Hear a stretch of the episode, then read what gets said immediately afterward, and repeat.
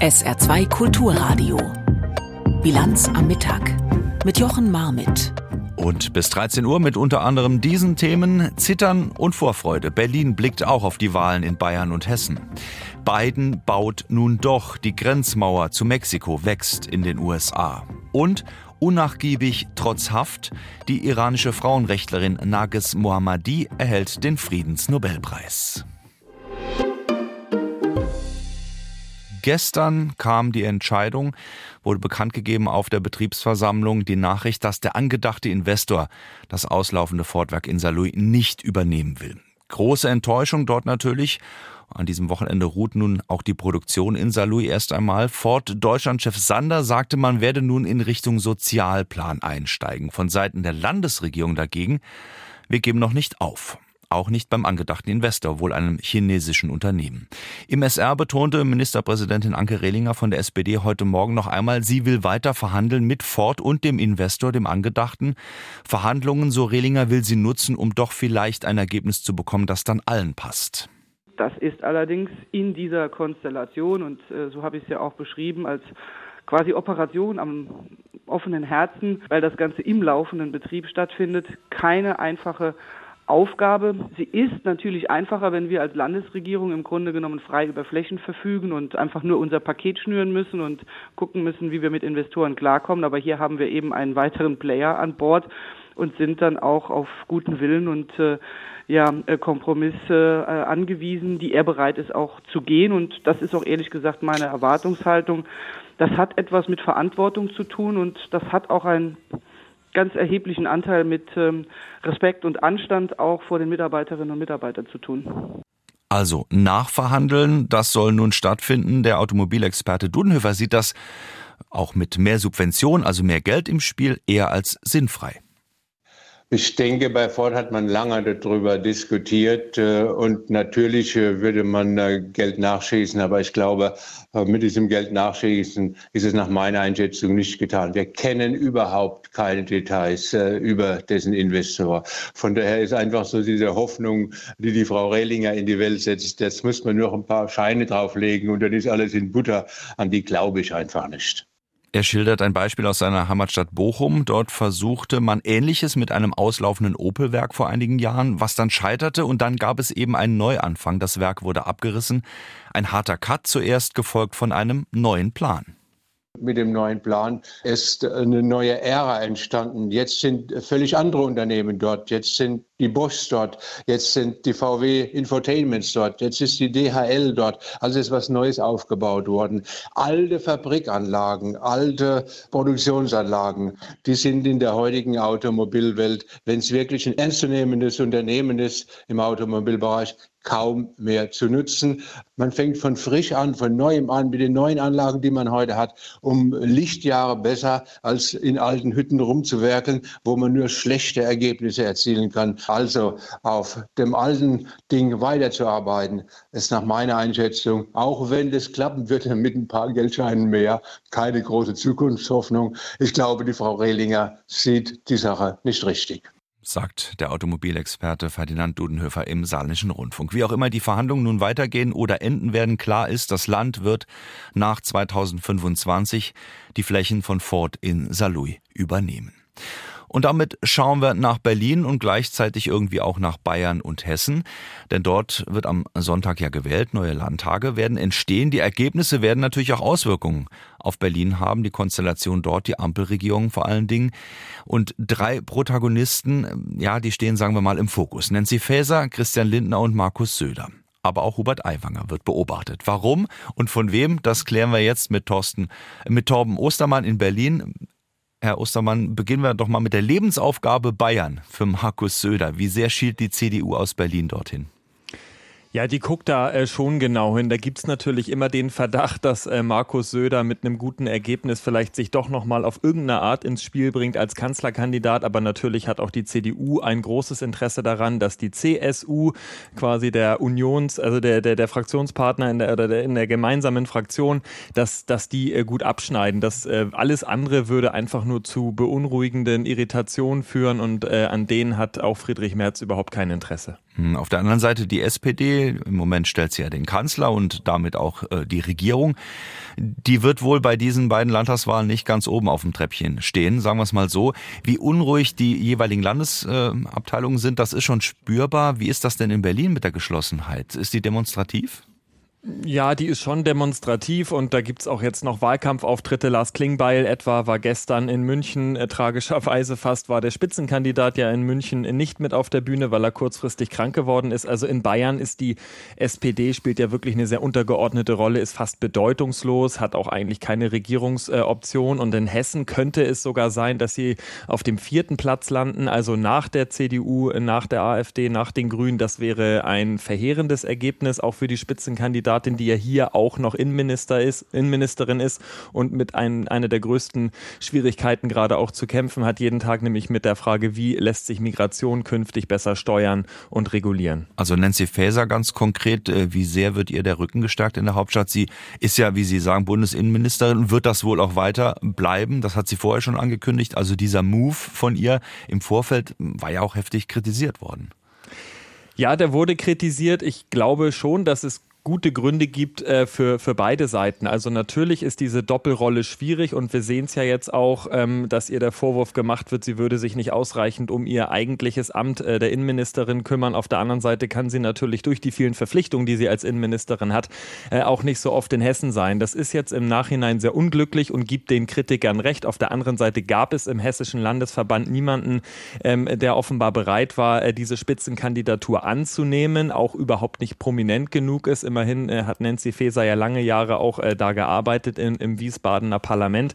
Das ist alles äh, nicht ganz leicht und jetzt stärkt man ihr demonstrativ den Rücken, klar, aber das kann natürlich Sonntag 18 Uhr auch alles schon wieder ganz anders aussehen. Womit wir beim Thema Existenzängste wären, vielleicht äh, gibt es die, und damit äh, schauen wir auf die FDP, die vielleicht doch eher zweimal vor der Tür äh, stehen bleiben wird, als reinzuschreiten in die Länderparlamente. Gibt es Existenzängste im Hause Lindner spürbar in Berlin? Ja, auch wenn er das so niemals sagen würde, glaube ich schon fest daran, dass es die gibt. Ähm, sollte die FDP ähm, nicht in die beiden Landtage einziehen und in Bayern vor allem äh, sieht es ja wirklich sehr knapp aus. Das macht natürlich was mit dieser Partei. Die hat schon ein paar Wahlschlappen hinnehmen müssen in diesem Jahr. Das hat sich auf die Koalition hier in Berlin immer nicht allzu positiv ausgewirkt, äh, weil natürlich dann auch die FDP äh, strauchelt, um sich schlägt und vielleicht auch äh, in den ein oder anderen Konflikt eher reingeht, um das eigene Profil Profil zu stärken. Also wirklich gelassen äh, kann die FDP und allen voran, äh, Fried, äh, allen voran äh, Christian Lindner da wirklich jetzt hm. nicht auf den Sonntag gucken. Nicht zuletzt die AfD sieht sich im Aufwind, äh, auch wahrscheinlich in Hessen und in Bayern. Ist das ein Thema für die Bundesspitze auch? Absolut. Äh, die AfD ist im Aufwind. Äh, die AfD hat äh, ziemlich starke Ergebnisse in äh, vielen westdeutschen Bundesländern und in den ostdeutschen Bundesländern sind sie teilweise an erster Stelle. Die allermeisten treibt das hier sehr um und natürlich überlegt man auch, wie man diesem Trend irgendwie was entgegensetzen kann. Aber das Fatale ist natürlich, dass Populisten oft damit punkten, einfache Antworten auf komplizierte Fragen zu geben und jeder, der äh, redliche Politik machen will, das nicht kann, weil die meisten äh, Probleme nur sehr kompliziert zu lösen sind. Größtes Beispiel natürlich gerade Migration. Es gibt diesen Einhebel nicht, äh, mit dem Migration, äh, mit dem sich Migration reduzieren hm. lässt. Dementsprechend kompliziert ist es. Einschätzung von Torben Ostermann, wie Berlin auf die Landtagswahl ja vorab blickt, die am Wochenende laufen in Bayern und in Hessen und speziell zu Bayern dürfen wir natürlich auch gespannt sein, wie Hubert Aiwanger mit den Freien Wählern dort abschneiden wird. Er hat ja schon angekündigt, dass er den Bund auch mit seiner Partei im Blick hat und Richtung Berlin schielt. Sie hören die Bilanz am Mittag hier auf SA2 Kulturradio. Gestern war es vor allen Dingen die Mahnung der Ukraine, die das Treffen in Granada bestimmt hat, im Süden Spaniens. Lasst nicht nach in eurer Unterstützung, so der ukrainische Präsident mit seinen Worten an das Treffen der Europäischen Politischen Gemeinschaft, so nennt sich das informelle Treffen der EU-Staaten und anderer europäischer Staaten. Staaten. Heute nun steht unter anderem die Zukunft der EU auf der Agenda. Es geht um die Erweiterung durch neue Mitgliedstaaten, aber auch das Thema Migration. Aus Granada Jakob Mayer. Déjà-vu in Granada. Auch bei diesem EU-Gipfel stehen Polen und Ungarn bei der Migrationspolitik gegen die Mehrheit der Mitgliedstaaten. Ob beide Länder die gemeinsame Abschlusserklärung in diesem Punkt mittragen, ist ungewiss. Sie stemmen sich gegen die geplante Asylreform, auf die sich die EU-Regierungen Anfang Juni mehrheitlich verständigt haben. Die sieht vor, Asylanträge von Migranten mit absehbar geringen Anerkennungschancen an den EU-Außengrenzen zu prüfen und abgelehnte Bewerber schneller in Herkunfts- und Transitländer zurückzuschicken. EU-Staaten, in denen besonders viele Migranten ankommen sollen, entlastet werden. Vorgestern haben die EU-Regierungen das letzte Element des geplanten Pakets beschlossen, gegen die Stimmen von Warschau und Budapest. Der ungarische Regierungschef Viktor Orban wettert. Poland and Hungary Polen und Ungarn waren mit dem Vorschlag unzufrieden, aber sie haben uns gedrängt. Wir wurden komplett außen vor gelassen. Danach gibt es keine Chance mehr für irgendeinen Kompromiss bei der Migration. Das ist politisch unmöglich, weder heute noch in den kommenden Jahren. Wir werden rechtlich vergewaltigt. Polens Premier Mateusz Morawiecki gibt ganz offen zu erkennen, dass er in der Migrationsdebatte innenpolitische Motive verfolgt.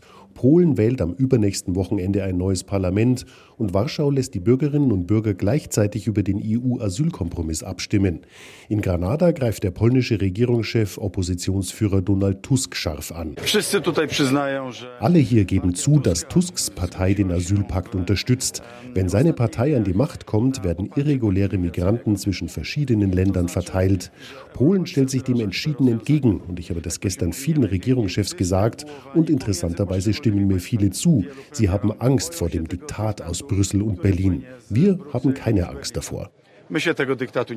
Auch Italiens Regierungschefin Giorgia Meloni ist unzufrieden. Sie hat sich vor dem Gipfel darüber beschwert, dass Deutschland private Seenotretter im Mittelmeer unterstützt, was ihr Land zusätzlich belaste. Meloni trifft sich am Rande des Gipfels mit dem Bundeskanzler. Olaf Scholz begrüßt, dass die EU in Granada mit der Diskussion über eine Grundsatzfrage beginnt. Wer sind wir und wenn ja, wie viele? Der Bundeskanzler spricht sich nochmals für die Erweiterung der EU aus, um die Westbalkanstaaten, Moldau und die Ukraine.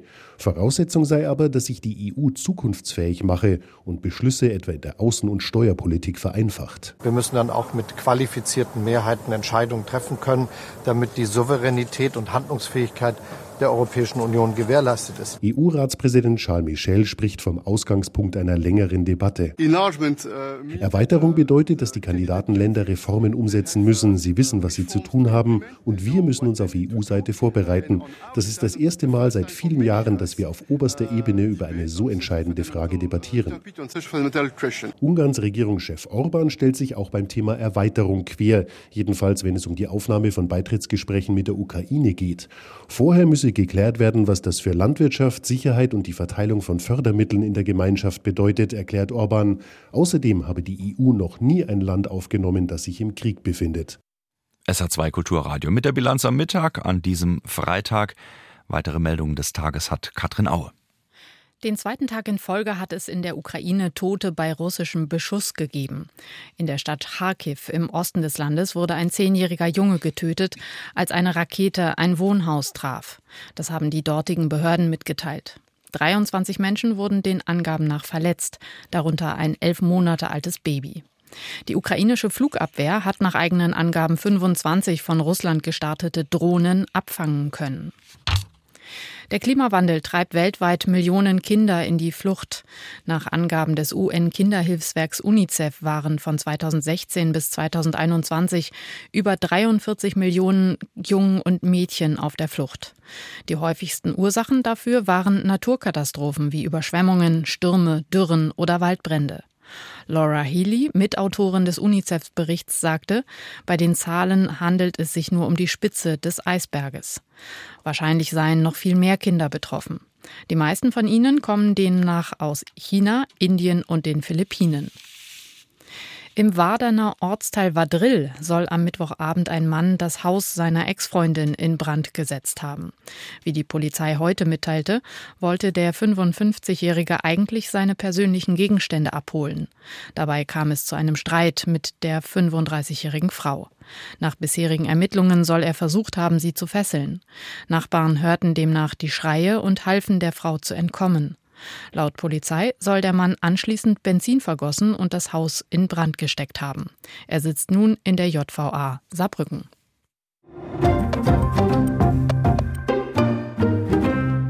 damit in die USA, beziehungsweise an die Grenze der USA nach Süden. Dort entsteht nun doch eine Mauer, obwohl die Regierung Biden eigentlich anderes vorhatte. Sie sagt, sie hat keine Wahl. Gelder, die vom Kongress unter Präsident Donald Trump beschlossen worden seien, müssten bis Jahresende verbaut werden. Ob das nun gelegen kommt oder nicht, auf jeden Fall steigt die Zahl der Menschen an, die über die mexikanische Grenze in die USA weiter wollen. Ralf Borchardt. Es wirkt wie eine politische Kehrtwende und das bei einem hochemotionalen Thema. Das US-Heimatschutzministerium hat angekündigt, neue Barrieren an der Grenze zu Mexiko errichten zu lassen und dafür eine ganze Reihe von Umweltschutzbestimmungen außer Kraft zu setzen. Nun baut also auch Joe Biden weiter an der Mauer, die sein Vorgänger Donald Trump mit Nachdruck propagiert und die er selbst immer wieder abgelehnt hatte. Vor seinem Amtsantritt hatte Joe Biden versprochen, seine Regierung werde nicht einen weiteren Fuß Mauer bauen. There will not be another foot of wall constructed on my administration. Mit dieser früheren Aussage konfrontiert, verteidigte sich Biden nun mit den Worten, er habe keine andere Wahl, er müsse eine 2019 noch unter Trump beschlossene Maßnahme umsetzen. Das Geld ist vom Kongress für die Grenzmauer bewilligt worden. Ich habe versucht, das Geld umzuwidmen. Das hat der Kongress nicht getan. Ich muss nun dem Gesetz folgen. Ich kann das nicht stoppen. Auf die Frage, ob er heute denke, dass die Grenzmauer wirksam sei, antwortete Biden Nein. No. Trotz dieser Verteidigung kommt von allen Seiten Kritik, auch aus der eigenen Partei. Die Grenzmauer sei eine Lösung aus dem 14. Jahrhundert für ein Problem im 21. Jahrhundert, meint etwa der demokratische Kongressabgeordnete Henry Cuellar aus Texas. Obama Unter Obama und Trump sind die Einwanderungszahlen immer dann zurückgegangen, wenn wir Mexiko dazu gebracht haben, die Menschen zurückzuhalten, bevor sie an unsere Grenze kommen und wenn wir auch abgeschoben haben. Die beiden Regierung führt zwar auch einige Abschiebungen durch, aber sie hat Angst davor, öffentlich zu zeigen, dass wir Leute zurückschicken. Donald Trump reagierte per Social-Media-Post mit den Worten, Biden beweise mit dem Bau neuer Grenzbarrieren, dass er selbst, Trump, Recht gehabt habe, Biden müsse sich bei ihm und der US-Bevölkerung entschuldigen. Die republikanische Abgeordnete Maria Salazar aus Florida meinte zu Bidens Ankündigung bei CNN, es ist höchst heuchlerisch. Und deshalb ist die amerikanische Öffentlichkeit so empört über gewählte Politiker in beiden Parteien, weil sie manchmal das eine sagen und das andere tun. Dies ist das perfekte Beispiel. Joe Biden war schon vor der jetzigen Ankündigung zum Thema Mauerbau heftig in die Kritik geraten, wiederum aus verschiedenen Richtungen. Die demokratischen Bürgermeister von Großstädten wie New York und Chicago, in denen besonders viele Migranten ankommen, drängen den Präsidenten seit längerem dazu, mehr gegen die hohen Einwanderungszahlen zu tun. Einige Republikaner im Kongress bringen die Einwanderungspolitik immer wieder mit der Ukraine-Hilfe in Verbindung. Sie fordern, statt Milliarden für die Unterstützung der Ukraine auszugeben, solle Biden lieber die eigene Grenze zu Mexiko besser schützen. Eines scheint sicher, das Thema wird in den kommenden Wahlkampfmonaten eine große Rolle spielen. Heute ist der 6. Oktober. Schauen wir 50 Jahre zurück, 1973. Da begann heute auf den Tag genau ein Krieg durch einen Überraschungsangriff, nämlich Ägyptens und Syriens auf Israel. Das wiederum war völlig unvorbereitet am höchsten jüdischen Feiertag am Versöhnungsfest Yom Kippur.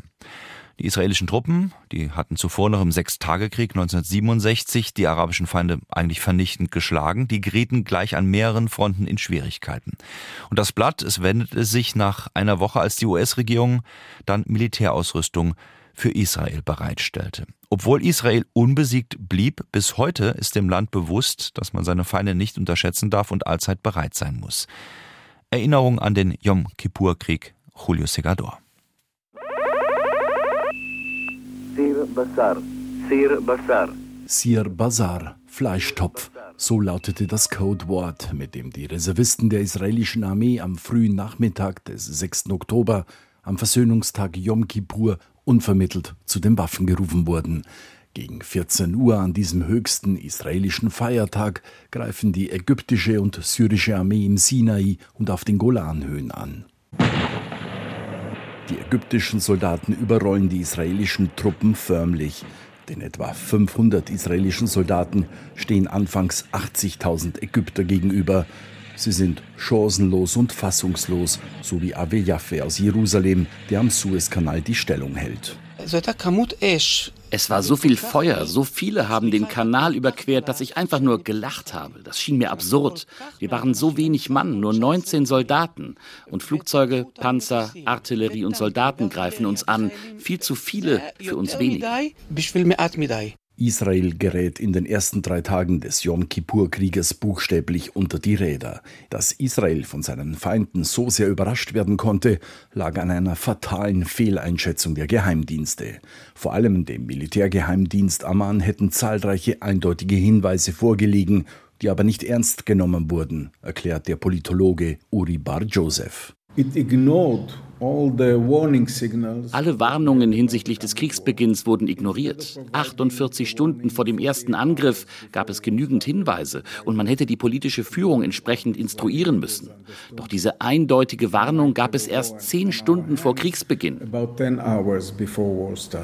Erst als die USA den Verbündeten über eine Luftbrücke mit Waffen versorgten, wendete sich das Blatt zugunsten Israels.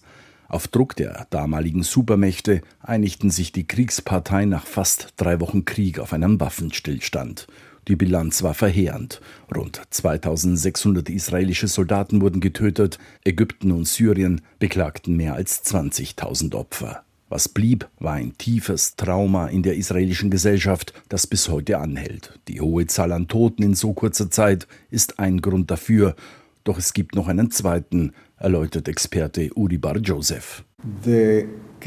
Der tiefe Graben zwischen dem grenzenlosen Selbstvertrauen auf die eigene Stärke nach dem Sechstagekrieg einerseits und dem Gefühl, wir verlieren den dritten Tempel, also unser Land, das führte zu einem riesigen Schock. Das hat tiefe Narben auf unseren Seelen hinterlassen. 50 Jahre nach dem Yom Kippur-Krieg sieht sich das Land erneut mit einer schweren Bedrohung konfrontiert, dieses Mal jedoch auch von innen.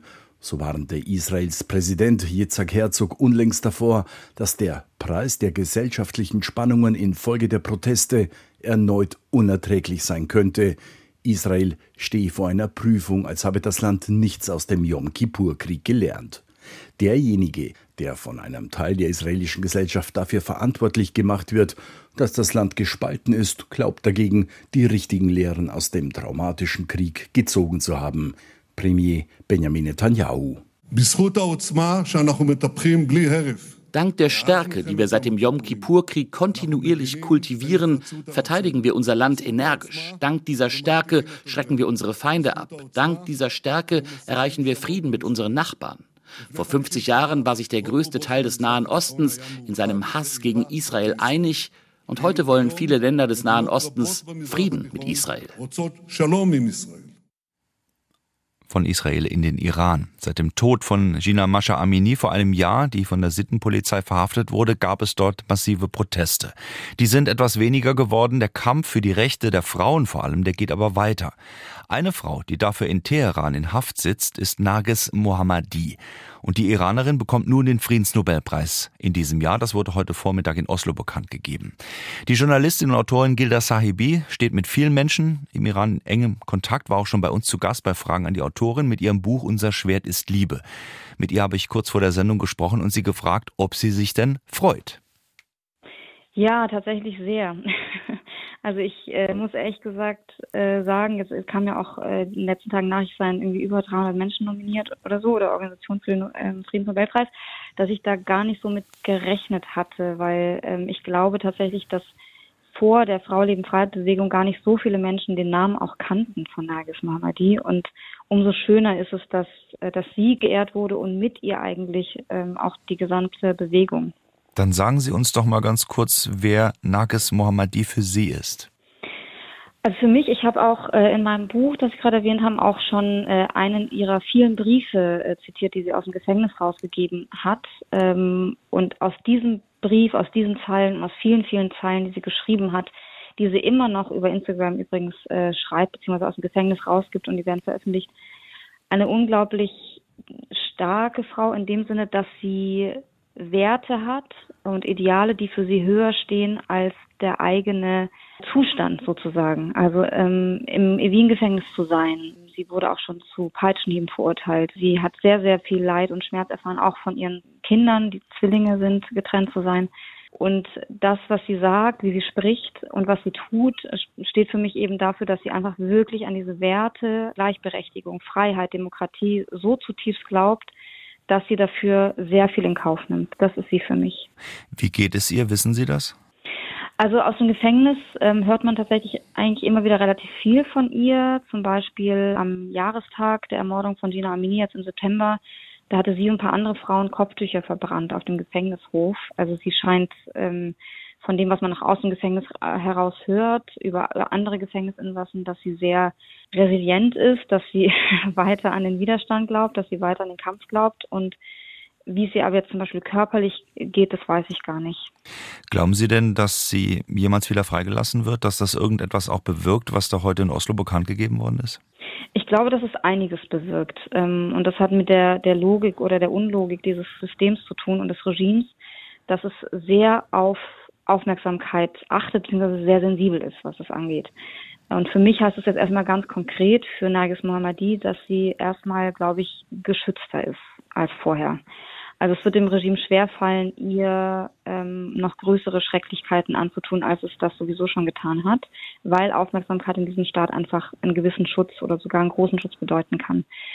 Ich habe jetzt auch schon mit zwei Freunden im Iran gesprochen, die ähm, sich sehr, sehr, sehr freuen, also die einfach aufgrund der Anerkennung des Kampfes sozusagen, der im Iran seit Jahren schon vonstatten geht und jetzt seit einem Jahr nochmal viel intensiver, das bedeutet für sie, dass es anerkannt wird. Also dass einfach äh, diese Menschen im Iran nicht vergessen sind, weil das Gefühl hat sich schon sehr breit gemacht in den letzten, im letzten halben Jahr, würde ich sagen. Ähm, und da freut man sich schon auch sehr. Wenn Sie es nochmal zusammenfassen würden, wofür steht diese Auszeichnung jetzt, dieser Friedensnobelpreis, zusammen mit der ausgezeichneten und vielleicht kann man es ja so rum beschreiben, dass man sagt, was ist eigentlich jetzt äh, der vielleicht größere Stachel noch im Fleisch des Regimes? Also bei der Verkündung ähm, hat man ja gehört, dass die, äh, dass in der in der Beschreibung, warum sie diesen Preis bekommt, sehr explizit die Frau Lebenfreiheit mehrmals angesprochen wurde. Also das ist was, was diesem Regime auf jeden Fall, also ich habe vor ähm, beim Frühstück gesagt, die sind jetzt richtig genervt, die, die sind jetzt richtig sauer, ähm, weil dadurch, dass es auch verbunden wurde mit der Frau Leben Freiheit Bewegung und diesem Protest, der dieses Regime so erschüttert hat wie noch nichts seit 1979, das ist natürlich ein, ein Schlag. Das ist ein internationaler Schlag. Das ist auch etwas, wo auch jetzt westliche Regierungen schwerer dran vorbeikommen werden. Zumindest müssen sie es besser begründen, hoffe ich, oder das wird man dann sehen, dass sie weiter mit dem iranischen Regime verhandeln, dass sie weiter gegen Menschen wie Nagis Mohammadi sich engagieren, durch den Kontakt zum Regime, durch die Unterstützung des Regimes, durch die indirekte Unterstützung. Und ich glaube, das wird schon ähm, auf dem Level sozusagen schon Auswirkungen haben.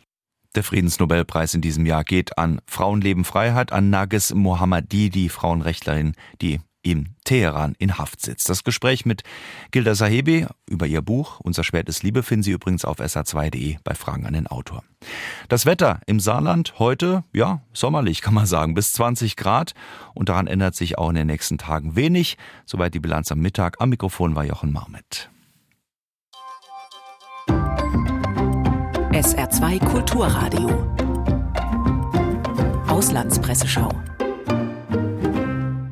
Mehrere Kommentare befassen sich mit dem Krieg in der Ukraine. Anlässlich des verheerenden Raketenangriffs auf ein Dorf bei Kharkiv stellt sich Libération aus Frankreich einen Blick aus der Zukunft vor.